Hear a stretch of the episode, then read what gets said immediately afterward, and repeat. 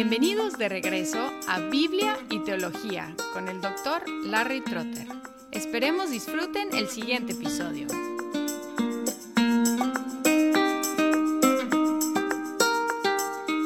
El fin de la historia, el fin de cada historia es muy importante. De hecho, el fin de la historia es lo que hace sentido del resto de la historia. Tenemos que prestar mucha atención al fin de la historia la historia de nuestro mundo, la historia de nuestras vidas. Es lo que tenemos aquí en 2 de Pedro 3, 10 al 13. Pero el día del Señor vendrá como ladrón, en el cual los cielos pasarán con gran estruendo, y los elementos serán destruidos con fuego intenso, y la tierra y las obras que hay en ella serán quemadas.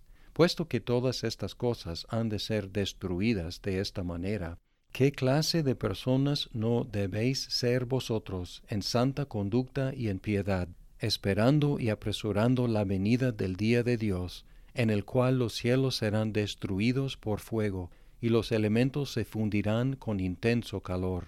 Pero, según su promesa, nosotros esperamos nuevos cielos y nueva tierra, en los cuales mora la justicia.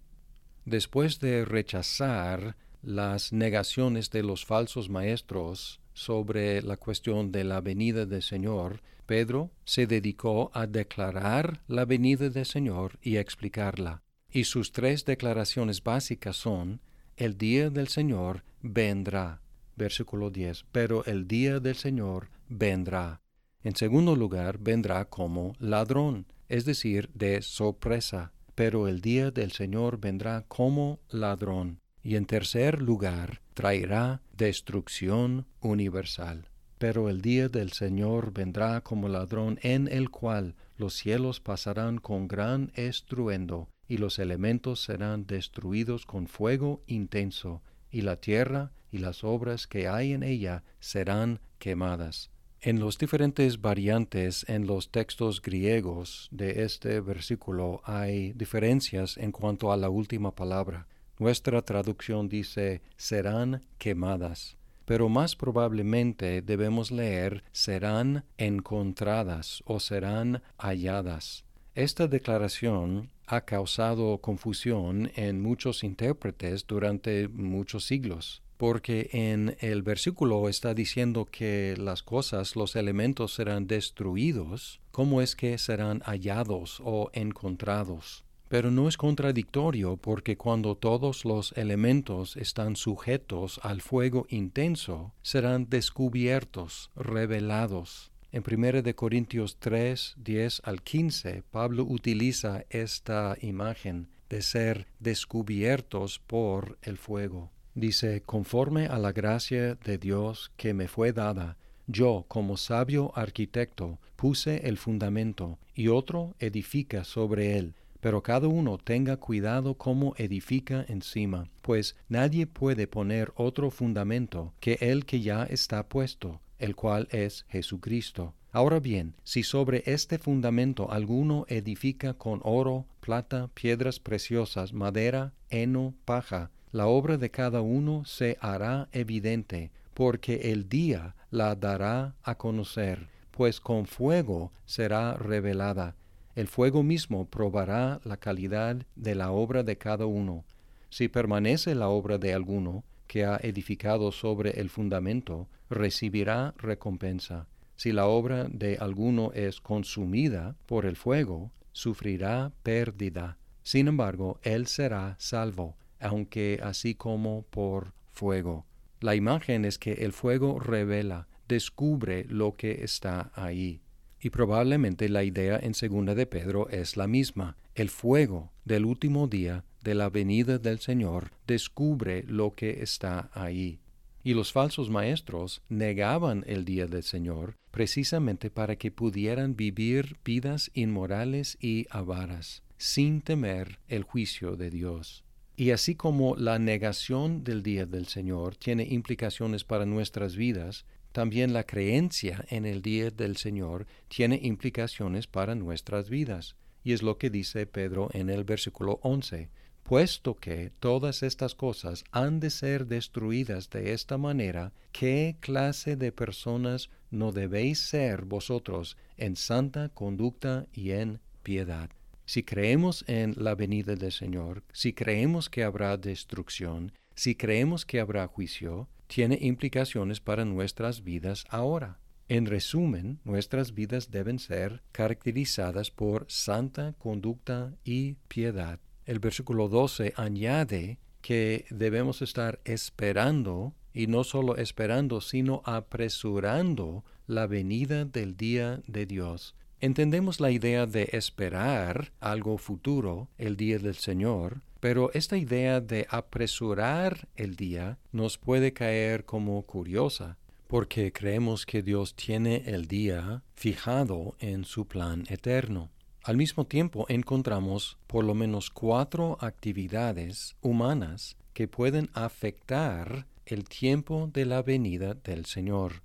En este contexto, el énfasis está en vivir vidas santas y piadosas. Nuestro estilo de vida apresura la venida del Señor. En segundo lugar, como ya vimos en el versículo 9, dice que es paciente para con vosotros, no queriendo que nadie perezca, sino que todos vengan al arrepentimiento. Podemos apresurar la venida del Señor arrepintiéndonos. Encontramos esta idea en Hechos capítulo 3 versículos 19 al 21. Por tanto, arrepentíos y convertíos para que vuestros pecados sean borrados, a fin de que tiempos de refrigerio vengan de la presencia del Señor, y Él envíe a Jesús, el Cristo, designado de antemano para vosotros, a quien el cielo debe recibir hasta el día de la restauración de todas las cosas. La misma idea, arrepentíos para que Dios envíe a su Hijo Jesús. La cuarta actividad es la evangelización para satisfacer una precondición de la venida del Señor. Mateo 24, 14. Y este Evangelio del reino se predicará en todo el mundo como testimonio a todas las naciones, y entonces vendrá el fin.